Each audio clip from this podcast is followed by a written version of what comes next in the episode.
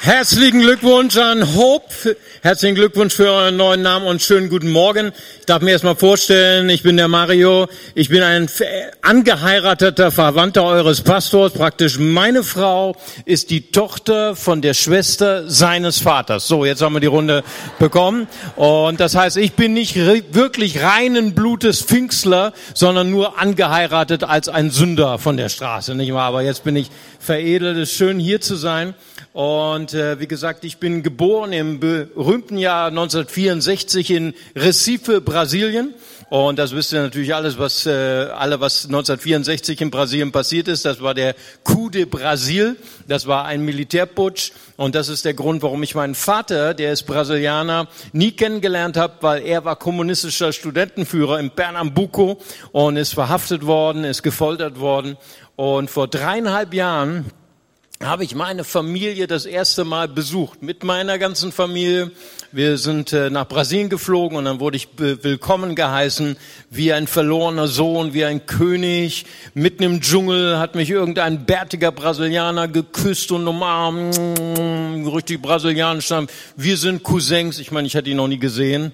Und äh, wir hatten den gleichen Großvater. Hier ist der Ort, wo er seine Geldfälschermaschine vergraben hat. Und das war eine tolle Offenbarung. Ich war mitten im Dschungel. Ich habe die Ruinen gesehen von dem Haus meines Urgroßvaters, väterlicherseits. Der war Italiener. Und dann habe ich die anderen Zweig, das, die anderen Urgroßeltern, da äh, war der Urgroßvater Portugiese. Meine Mama ist aber echte Deutsche. Und die Mama meiner Mama ist Engländerin, geboren in Chile. Okay? Und deswegen sage ich immer zu meinen deutschen Freunden, ich, es tut mir ja so leid, diese WM sind wir oder ihr, ich weiß gar nicht, was ich sagen soll, ne? Äh, sind wir relativ früh raus, ausgeschieden. Ich weiß, das ist eine schmerzhafte Geschichte, nicht wahr?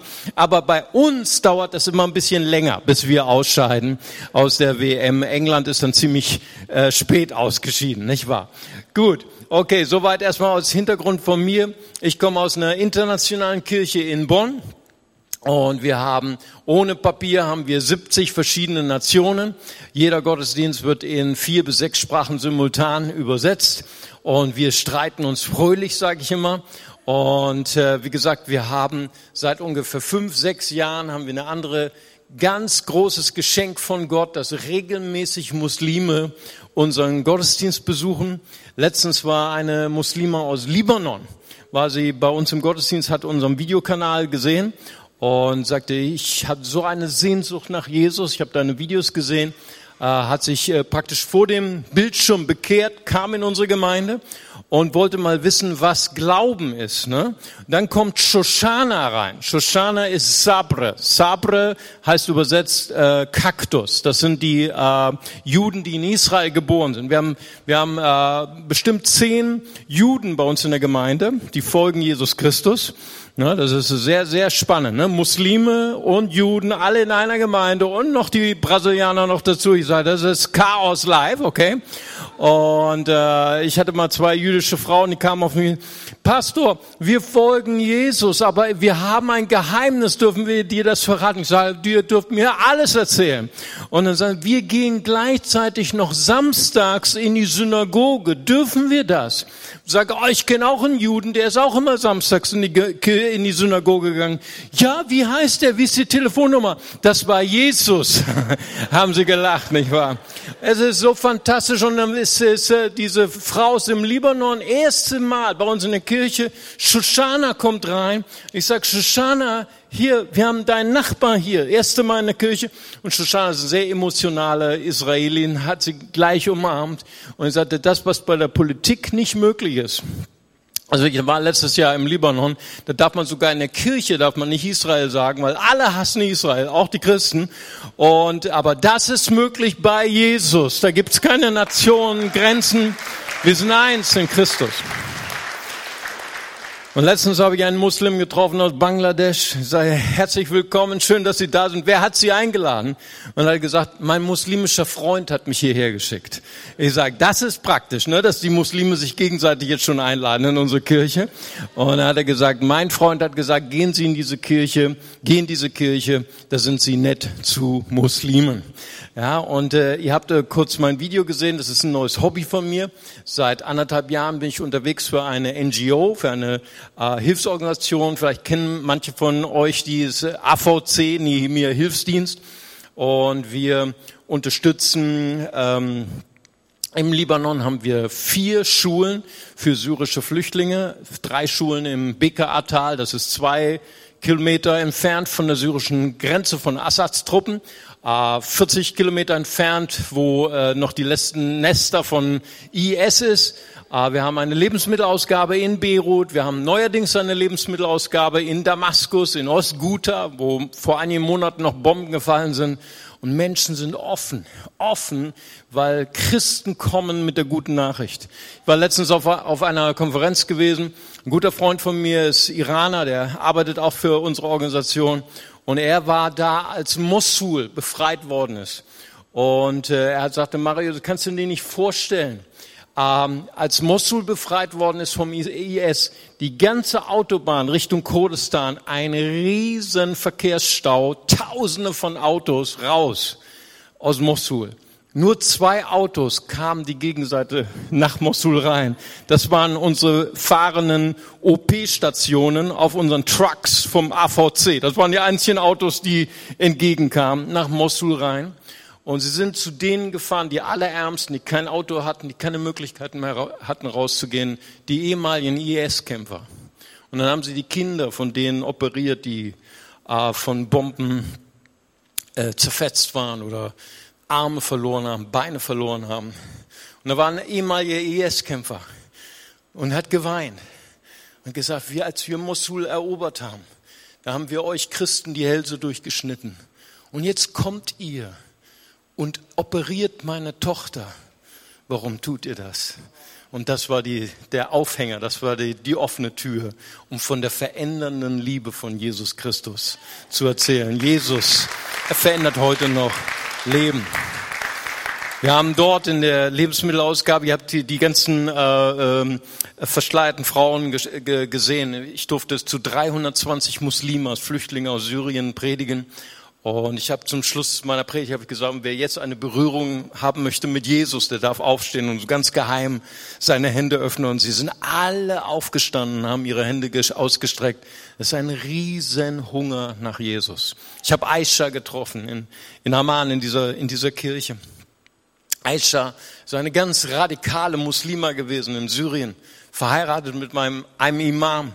Fünfmal am Tag ist in die Moschee und, und hat das Salat gemacht, das Gebet. Ähm, und dann kam der Bürgerkrieg. Ihr Mann ist gestorben, ihre Töchter sind verschwunden, verschollen irgendwo in Syrien und sie hat es dann nach Amman verschlagen. Sie hatte nichts, nur so ein Wellblechdach, kein Essen, keine Kleidung, nichts, sondern trifft sie unsere Kirche, dort das Bild, was ihr gesehen habt. Und der Hunger hat sie dann getrieben in die Kirche. Und das ist das Erste, was sie gemacht hat, sie hat mit dem Pastor gestritten hat gesagt, hey, du glaubst, dass Jesus Gott ist, du, das ist, das ist eine Lüge und hat mit ihm gestritten, okay?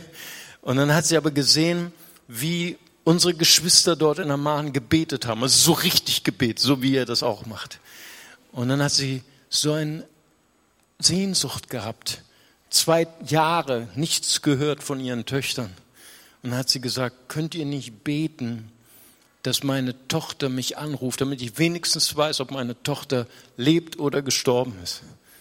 Und sie beten aber so richtig, so wie ihr das auch macht in Bremen. Ne? Und sie geht, Aisha geht nach Hause in ihren Wellblechhütte und ihr Handy klingelt. Und wer ist dran? Ihre Tochter nach zwei Jahren, das erste Mal. Und, und sie flüstert, Mama, ich kann nicht so laut sprechen, wir sind hier im IS-Gebiet. Aber wir wollten dir nur sagen, es geht uns gut und wir lieben dich. Und sie ist schockiert. Man kann zu Jesus beten und Jesus erhört Gebet. Sie schläft ein, sie hat einen Traum und sie sieht eine riesige Menschenmenge im Traum Und mitten in der Menschenmenge sitzt sie Ibrahim, also Abraham. Ne? Ibrahim ist einer der größten Propheten für Muslime. Und sie liebt Ibrahim und sie sieht ihn im Traum und sie, sie stößt einen an. Sie ist so ein bisschen dominante Frau, okay? Sie stößt einen an, bring mich zu Vater Ibrahim. Und dann geht sie im Traum zu Ibrahim, alles im Traum. Und, und Ibrahim umarmt sie und sagt, meine Tochter, schön, dass du da bist, ich liebe dich, schön, dass du bei uns bist. Aber eine Frage habe ich, warum folgst du immer noch nicht unserem Herrn und Retter Jesus Christus nach? Sie wacht auf, sie ist total schockiert. Ja? Sie läuft morgens um halb acht, geht sie zur Kirche und wummert gegen die Tür. Ne? Der Pastor ist gerade im Gebet. Ne? und macht die Tür schon wieder diese Frau, die will schon wieder Stress machen. Äh, was willst du? Ich muss heute noch mein Leben Jesus geben. Amen. Jesus tut heute noch große Dinge. Nun, ich komme aus Bonn. Bonn ist ja eine der äh, Hauptstädte der Salafisten in Deutschland wir waren mal die Hauptstadt, mittlerweile ist es Frankfurt. Ich weiß gar nicht, ob ich so traurig darüber sein muss, aber wenn ich dich mal mitnehme nach Bonn-Bad Godesberg, dann denkst du, du bist in, im zweiten Saudi-Arabien, nur verschleierte Frauen und so weiter. Und äh, manche Christen kriegen ja dann Angst und ich krieg immer Visionen. Ich sage, wow, wenn die alle mit uns in, in der Gemeinde beten, ne, mit Schleier. Ne? Letztens auch der ganze, ganze Saal voll mit Leuten, die Gebet haben wollten. Und dann habe ich schnell und dann auf einmal eine verschleierte Muslima vor mir und du darfst, weißt ja, du darfst als Mann keine Frau berühren und so und sie lächelt, ist, ist alles gut, komm. Da ist ein Hunger, ihr, ihr Lieben. Aber es ist nicht immer so einfach. Ich weiß nicht, wer von euch schon mal Gespräche gehabt hat mit Muslimen. So die ersten Gespräche, die ich so richtig ähm, gehabt habe, war so vor fünf, sechs Jahren. Und dann hat mich dann ein Muslim gefragt, hey, wenn du glaubst, dass Jesus Mensch ist, wenn du glaubst, dass Jesus Gott ist, warum hat Jesus denn gefrühstückt? Schon mal gehört, dass Gott gefrühstückt hat? Er hat keine Antwort erstmal. Wenn du glaubst, dass Jesus Gott ist, warum hat er denn geschlafen? Schon mal gehört, dass Gott geschlafen hat? Oder wenn du glaubst, dass Jesus Gott ist, warum hat er gebetet im Garten Gethsemane? Warum wusste er nicht, wann die letzte Stunde des Gerichts ist? Matthäus 24. Aber ich bin nach Hause gegangen ich habe Depressionen gehabt. Ich habe mich schwarz geärgert. Ich konnte nicht mehr schlafen. Und aus diesem Frust heraus ist ein Videokanal entstanden. Ich habe einfach einen Videokanal aufgemacht mit den schwierigsten Fragen von Muslimen an die Bibel, an das Christentum. Und wir haben jetzt mittlerweile über 80 freundliche, respektvolle ähm, Videos für, von, mit Fragen von Dr. Zakir Naik, Pierre Vogel, Ahmed Didat und all diese Superstars und Rockstars der salafistischen Szene. Und äh, wir haben äh, jeden Tag haben wir Fragen von Muslimen. Ich sag, da kannst du dein Gehirn braten wie ein Spiegelei, ne? Und hast du Knutten im Gehirn. Die Fragen kannst du manchmal nur beantworten mit Gott. Und äh, ja, und es ist fantastisch, was Gott tut. Und ich habe mittlerweile habe ich ein neues Hobby. Alle meine Kollegen äh, in Deutschland verstehen mich nicht mehr, ne? die, die beten für mich, weil ich predige auf der Straße Jesus, aber aus dem Koran. Ja, da heißt es zum Beispiel in der Surah Maryam Ayah 34, Delika Aisa ibn Maryam Kaulil Haq, fihi yam teruna. Und dann heißt es dort, Jesus, der Sohn von Maryam, er ist das Wort der Wahrheit, woran sie zweifeln. Ne? Und ich meine, irgendwie kommt mir das bekannt vor, im Johannes 1, Vers 1 heißt es, Jesus, im Anfang war das Wort, das Wort war bei Gott, Gott war das Wort. Und Vers 14 heißt es, und das Wort wurde Fleisch, wir haben seine Herrlichkeit gesehen. So wenn laut Bibel laut Koran Jesus das Wort ist und das Wort ist ewig, dann ist Jesus ewig. Nur einen, der ewig ist, das bin nicht ich, das ist Gott. Und ähm, Letztens war ich bei einem Salafistenstand, habe ich gesagt, ah, übrigens, äh, das steht in äh, Surah Az-Kuruf, Ayat 61 heißt es, wa innahu la limulisati falatam taruna biha wahid baun hadateratun mustakimun. Und also nämlich wahrlich er, Jesus ist das Wissen der letzten Stunde des Gerichts. Deswegen zweifelt nicht an ihr, sondern folgt ihm. Folgt Jesus, steht im Koran. Das ist für mich so praktisch als Straßenevangelist. Das glaubt ihr gar nicht. Ich war, der Koran sagte, wir sollen Jesus folgen. Und dann sagte er, Herr, Herr, Herr Mario, ich bin etwas verwirrt, weil in der Bibel steht doch Matthäus 24, Jesus wusste nicht, wann die, die letzte Stunde des Gerichts ist, nur der Vater im Himmel wusste. Sage ich, gut, dass wir den Koran haben, da haben wir eine Horizonterweiterung. Da sagt er, Sie sind der durchgeknallteste Missionar, den ich je kennengelernt habe, der aus dem Koran predigt. Sag, ich weiß, meine Kollegen haben es auch schwierig mit mir.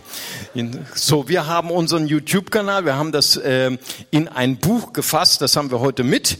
Mein äh, Kollege Hamed, ich weiß gar nicht, wo, wo er ist. Hamed kommt aus Achwas, er ist Araber aus Persien. Früher war er Schiffsmotorenbauingenieur und Muslim und jetzt ist er Ingenieur für Jesus. Amen. Und äh, falls heute Muslime hier sind, Echlen Vesechlen, äh, herzlich willkommen. Dann bekommen Sie unsere Bücher für umsonst und Christen müssen leider drei äh, 95 zahlen. So und wie gesagt, wir haben diesen YouTube-Kanal gefasst in ein Buch und wir haben hier unsere äh, vierte Auflage. Das ist mit äh, die schwierigsten Fragen von Muslimen von Ahmed Dieter, Dr. Zakir Naik und Pierre Vogel. Und zwei neue Kapitel, Dreieinigkeit kulturrelevant erklärt für Muslime. Ne? Sogar manche Christen kapieren das nicht, egal. Und äh, neues Kapitel, Mat äh, Markus 10, Vers 17. Dann habe ich letztens auf der Straße gepredigt. Muslime fanden es toll. Ich hatte 30 Muslime, haben mir zugehört. Habe ich gepredigt. Der junge Mann, kennen Sie, ne? Äh, junge Mann kommt zu Jesus. Guter Lehrer, was muss ich tun, um ins Paradies zu kommen? Und dann sagt Jesus, was nennst du mich gut? Nur Gott allein im Himmel ist gut. Und alle Muslime haben geklatscht auf der Straße. Ja, super, ne? Weil das ist ja äh, äh der Beweis für Pierre Vogel, dass Jesus sagt, ich bin nicht Gott, ich bin nicht gut. Und dann habe ich gesagt, hören Sie zu, hier steht nicht, Jesus sagt, ich bin nicht gut, ich bin nicht Gott. Was nennst du mich gut? Das ist so ungefähr, wenn du im Englischunterricht nur Scheiße baust. Entschuldigung, das darf natürlich nicht sein, das ist hier in Bremen. Wenn du nur Mist baust, okay, und nicht aufpasst und keine äh, Schularbeiten machst und nur Sechsen schreibst und am Ende des Schuljahres kriegst du eine Sechs und dann sagst du zu deiner Lehrerin, gute Lehrerin können Sie mir nicht noch eine Vier geben? Und sie sagt zu, zu dir, was nennst du mich gut, ne, du Heuchler. Ne? Also Jesus sagt nicht, ich bin nicht gut, ich bin nicht Gott. Er sagt nur zu, zu dem jungen Mann, du weißt nicht, wer vor dir steht. Du denkst, ich bin 0815 äh, Rabbi, aber ich bin der Herr der Herren und der König der Könige, der vor dir steht. Du weißt es noch nicht mal. Und dann sagt er dir, ihm dir, äh, gibt er ihm die Antwort, ich sag dir jetzt, was du tun musst, um ins Paradies zu kommen. Nummer eins, das tut weh, verkauf all dein Reichtum, gib's den Arm. Ne? Das war schwierig. Und dann folge mir nach. Und habe ich zu all den 30, 40 Muslimen gesagt, meine Herren, in, im Hadith, äh, Sahih Muslim, äh, 399 bis 402, da sagt Mohammed zu seiner Lieblingstochter Fatima, rette dich vor dem Feuer, denn ich kann dir nicht beistehen in der Stunde des Gerichts gegen Allah.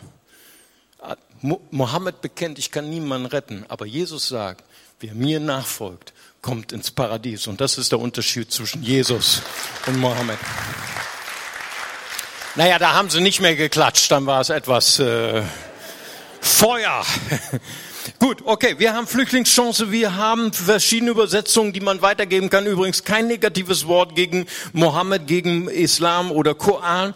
Kann man sehr schön weitergeben, wenn Muslime Fragen haben über deinen Glauben. In Farsi, in Arabi, in Englisch, in Baadini, das ist Kurdisch, äh, Syrien und Kurmanji, das ist Kurdisch, ähm, Türkei. Wir arbeiten mit jungen Leuten zusammen. Wenn junge Leute Bücher anfassen, kriegen die Pickel oder Ausschlag. Deswegen haben wir DVD. Ne, äh, war Jesus Gott oder nur ein Prophet in Arabisch, äh, Persisch und Deutsch. Und wer auch einmal kulturrelevant äh, predigen möchte aus dem Koran, äh, der darf sich auch die DVD nehmen. Aber ich muss weitermachen, denn ich bin hier, um zu predigen und nicht meine Bücher zu verkaufen. Amen. Aber Sie, ihr merkt schon, ich liebe es, Geschichten zu erzählen. Aber wir wollen, heute ist ein besonderer Tag. Äh, ihr feiert euren neuen Gemeindenamen und ihr feiert, dass Kirche Hoffnung bedeutet. Das finde ich so genial. Herzlichen Glückwunsch. Und Kirche ist nicht für uns da, Kirche ist für die anderen da, ja. Gott ist da, dafür da, dass wir für andere eine Hoffnung sind. Und wir haben heute diakonischen Tag.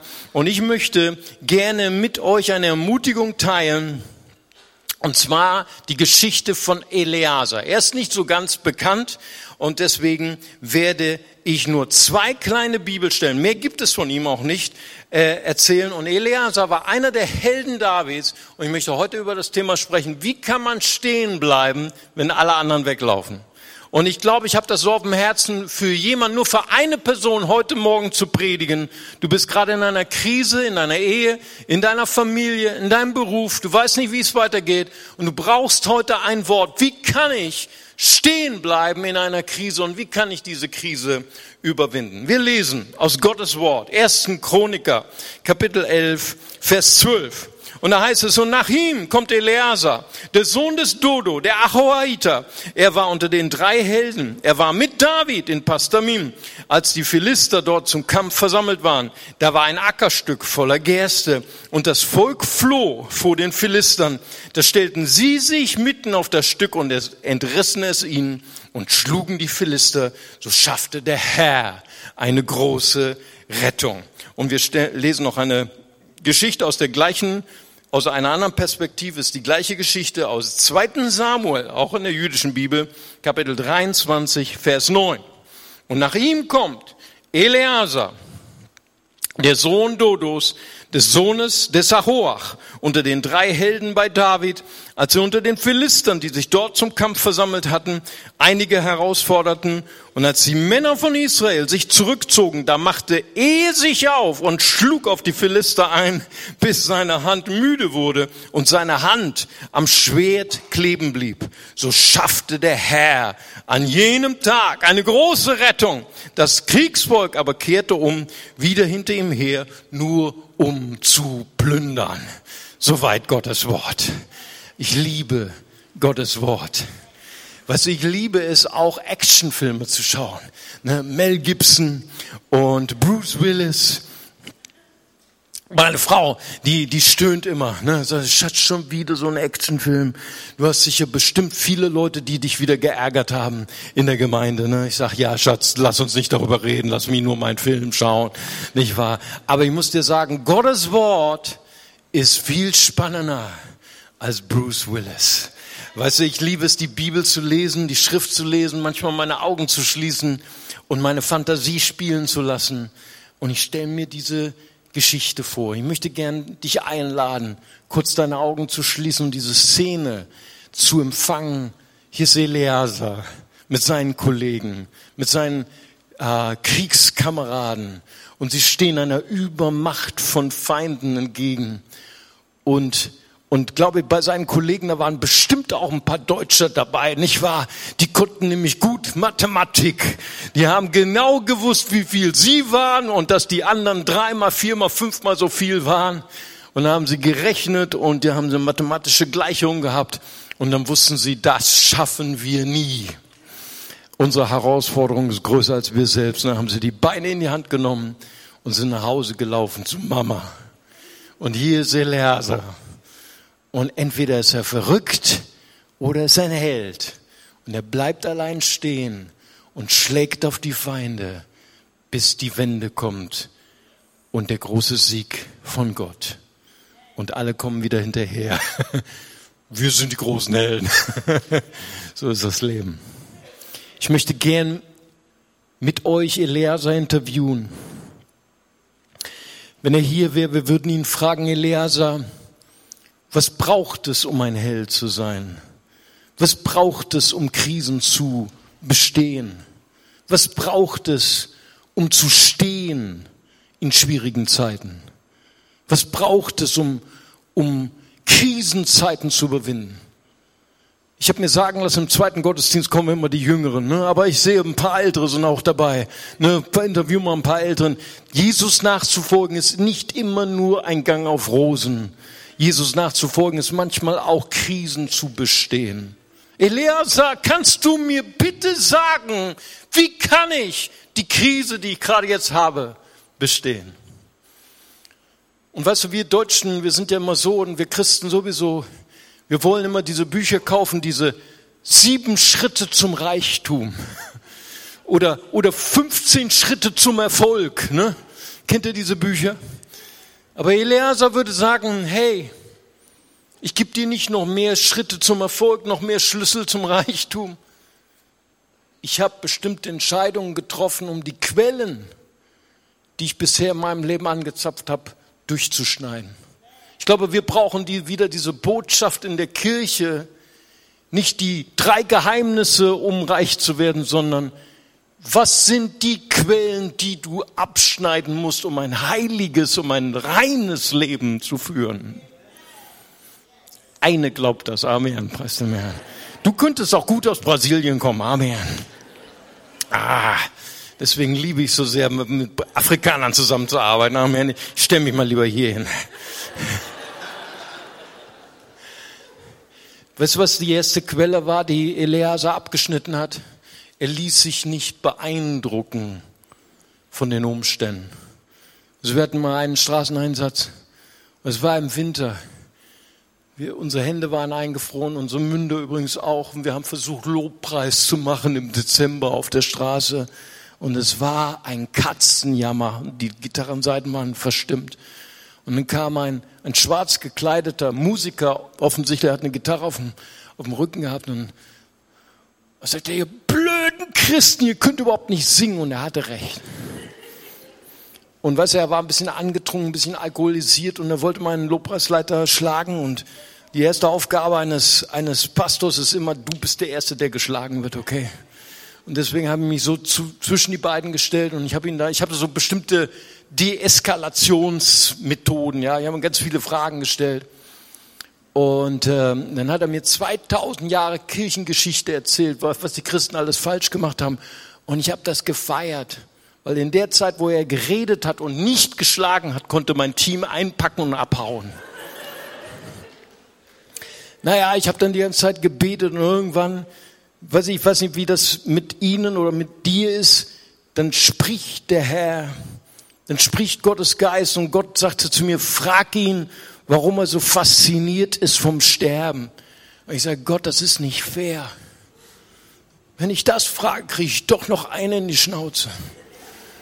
Und dann wisst ihr, wie Gott ist. Und dann musste irgendwann mal Luft holen, so bei, nach tausend Jahren Kirchengeschichte. Und dann habe ich, ich habe mal eine Frage. Warum sind Sie so fasziniert vom Sterben? Finger seine Augen wurden nass und er erzählte mir seine Geschichte. Sein Vater mit, als, als er 15 war, ist sein Vater gestorben und seitdem trägt er nur schwarz und träumt davon, zu sterben, seinen Vater wiederzusehen. Und wir sprachen über den Tod. Wir sprachen darüber, wie das ist, Jesus zu haben. Dass der Tod kein, kein Ende mehr ist, sondern nur eine Tür, durch die wir gehen in die wahre Realität und dass wir unsere Liebsten wiedersehen. Und nach fünf Minuten hat er sein Leben Jesus gegeben. Und dann gehe ich nach Hause. Und ich sage, Gott, danke, dass ich keine in die Fresse bekommen habe. Und Gott sagt zu mir, Mario, ich möchte, dass du niemals mehr einen Menschen nach seinem Äußeren behandelst oder beurteilst. Ich schaue auf das Herz. Das erste, was Eleazar machte, er ließ sich nicht beeindrucken von seinen Umständen, von seinem Problem. Er war beeindruckt von dem Gott Israels. Amen. Und das zweite ist, seine Freunde, sie haben ihn alle verlassen. Ja? Ich weiß nicht, wie das mit ihnen, mit dir ist. Du auch schon mal so enttäuscht worden bist von Menschen, bestimmt. Und was wir haben in unserer Gemeinde, haben wir einen über 70-jährigen Mann und der hat bei uns die schwierigste Aufgabe. Weißt du, was die schwierigste Aufgabe ist in einer Gemeinde in Bonn? Ihr habt einen schönen Parkplatz, aber wir haben das noch, noch nicht. Wir parken, wir müssen bei den, bei, in den normalen Straßen parken. Und, und dann kommt Horst, weißt du, und, und bei uns, nicht wie bei euch, aber bei uns, wenn die alle, die Christen im Gottesdienst Gott feiern, die sind alle total heilig, total nett. Aber wenn die im Auto sitzen, ist wie so eine Transformation, so wie bei Frankenstein, weißt du? Bruder, du stehst vor der Einfahrt eines Nachbars, das, mach das nicht. Oh ich bin in Deutschland, kann machen, was ich will. Weißt du, ich habe mal Horst gefragt, Horst, du bist schon über 70. Du folgst schon 50 Jahre lang Jesus nach. Du hast alles erlebt. Du hast erlebt, wie Gemeinden sich gespalten haben wegen der Farbe des Vorhangs. Du hast erlebt, wie Pastoren ihre Gemeinden verlassen haben mit der Kasse unterm Arm, mit der Sekretärin unterm Arm. Und du bist immer noch dabei. Du folgst immer noch Jesus. Was ist dein Geheimnis? Und hat er zu mir gesagt, mein Sohn. Er ist schon über 70, er darf das sagen, okay? Ich folge nicht Menschen, ich folge Jesus Christus.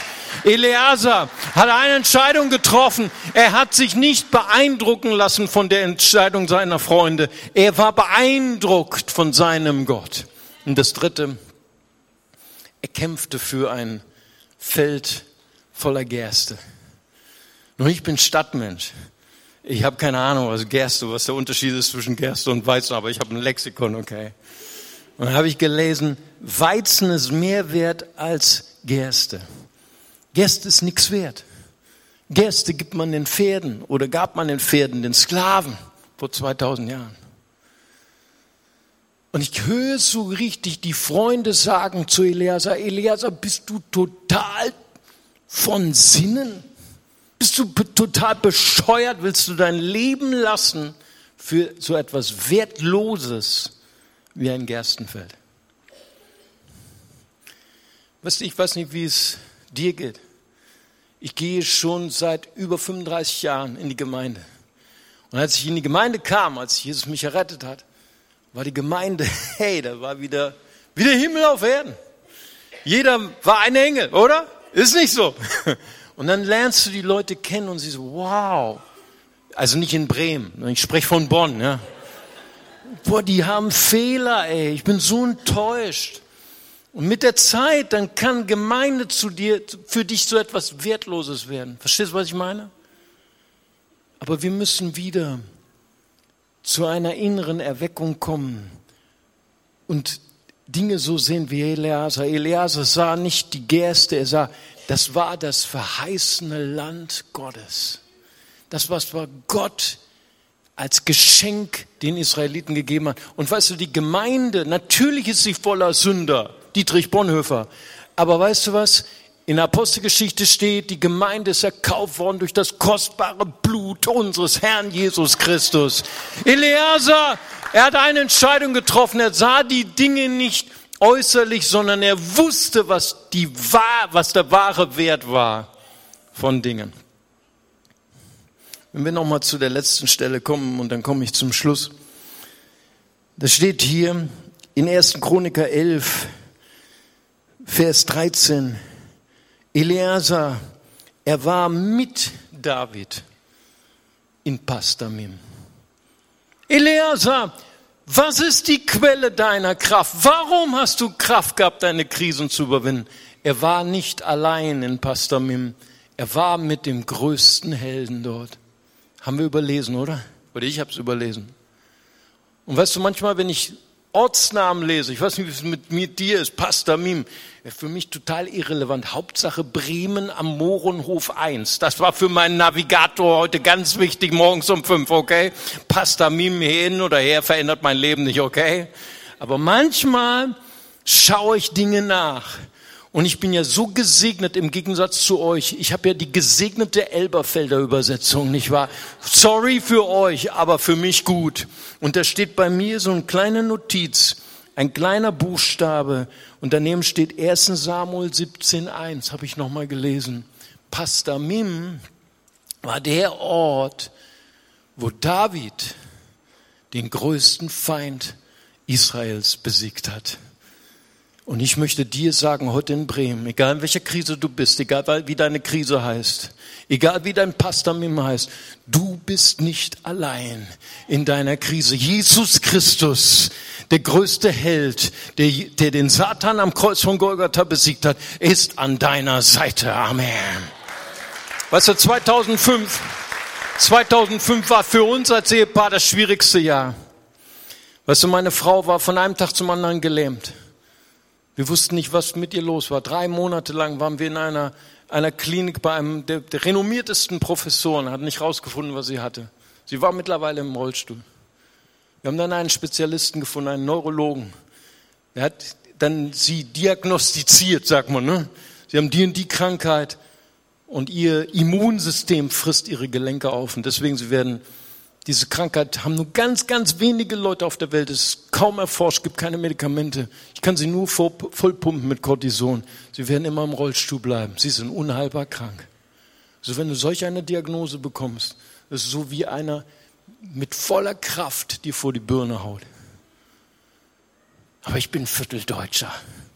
Ich bin an meinen Kompi und dann habe ich diese Krankheit, denn ich wusste ja endlich den Namen der Krankheit, den Krankheitsnamen eingegeben. Und ich sage, ich werde ein Medikament, eine Klinik finden in Amerika, dann werde ich meine Frau dahin transportieren. Und da waren nur Chatrooms. Ich bin 18. Wer kann mir helfen? Ich sitze im Rollstuhl. Ich habe diese Krankheit. Hallo, ich bin 30. Ich habe diese Krankheit. Ich nehme seit 15 Jahren Cortison. Ich habe keine Hoffnung. In diesem Moment ist mein Glaube zerbrochen. Schon viele, viele Jahre Pastor. Ich hatte keinen Glauben mehr. Und dann passierte etwas. Also mein Schwiegervater nannte das immer, mein Sohn, du wirst geglaubt. Es ist etwas über mich gekommen wie ein Mantel. Mein Glaube war sowieso kaputt. Aber weißt du, das ist in Hebräer 12, Vers 2. Da steht, Jesus ist der Anfänger und Vollender unseres Glaubens. Weißt du, Jesus hat uns nicht nur geheilt, Jesus hat uns nicht nur gerettet, er hat uns sogar den Glauben geschenkt. Weißt du, ich folge nicht einer Religion. Ich folge Jesus. Und bin ich hoch zu meiner Frau, gebetet, sei geheilt. Nächsten Tag nichts passiert, aber der Glaube war immer noch da. Und eines Tages kam ein Prophet aus Amerika zum Kaffee. Das ist immer so eine Sache mit Propheten und Pastoren, weißt du, und besonders wenn sie aus Amerika kommen. Und der war so unhäuflich. Was ist deine Berufung? Hat er zu meiner Frau gesagt. Ja, Lobpreis leiten.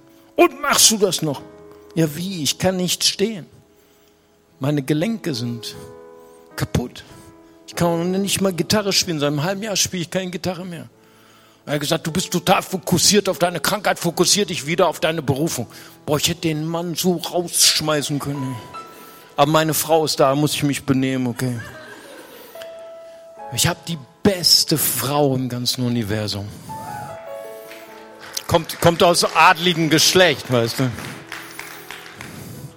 Und dann hat sie am nächsten Sonntag, hat sie auf einem Barhocker gesessen, in der Gemeinde, seit einem halben Jahr, mit dem Mikrofon das erste Mal wieder einen Lobpreis geleitet.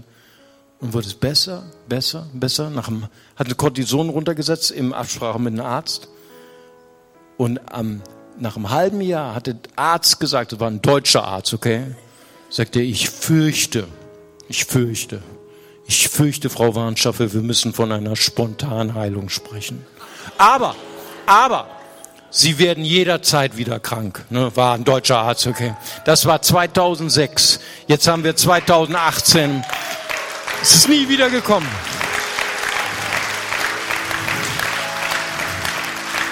Ich möchte dir sagen,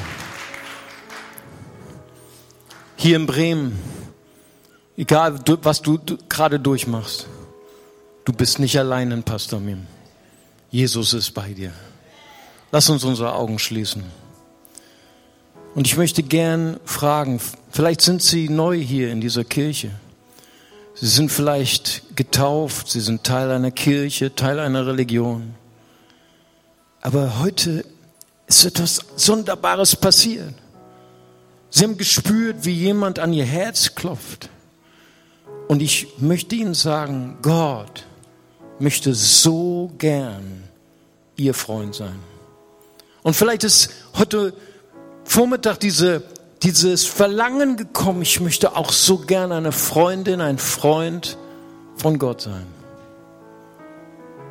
Und darf ich Ihnen ganz kurz das Evangelium erklären? Es sind ganz kurz. Nummer eins, wir sind alle getrennt von Gott. Wir können nichts tun, um unsere Schuld zwischen uns und Gott zu beheben. Aber Gott sagt, das ist der zweite Satz, Johannes 3, Vers 16, so sehr hat Gott die Welt geliebt, dass er seinen eingeborenen Sohn gab. Jeder, der an ihn glaubt, geht nicht verloren, sondern hat ewiges Leben. Und wenn jemand heute hier ist, der sagt, das will ich. Ich möchte Jesus in mein Herz lassen. Ich möchte ihn bitten, dass er mir meine Schuld vergibt. Ich möchte ihn bitten, dass er der Navigator wird in meinem Leben und mein Herr dann darf ich Sie einladen, Gott ein Zeichen zu geben, einfach ihre Hand zu, zu heben und ich würde gern für sie beten. Ist jemand hier? Heben Sie ganz kurz Ihre Hand, so wie ich das tue, dann würde ich gern für Sie beten. Dankeschön. Ist noch jemand da? Heben Sie ganz kurz Ihre Hand. Dankeschön. Ich warte noch einen Moment, weil das der wunderbarste und beste Moment ist in unserem Leben. Noch jemand hier ist, dann heben Sie ganz kurz Ihre Hand. Ich würde gerne auch für Sie beten.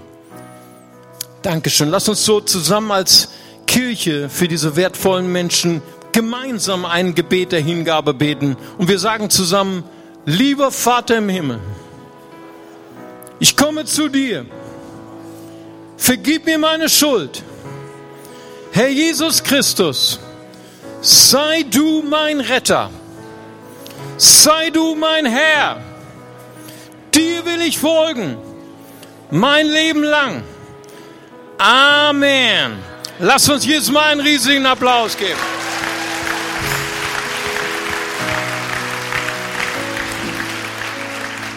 Wir bleiben noch ganz, ganz kurz in der Gegenwart Gottes.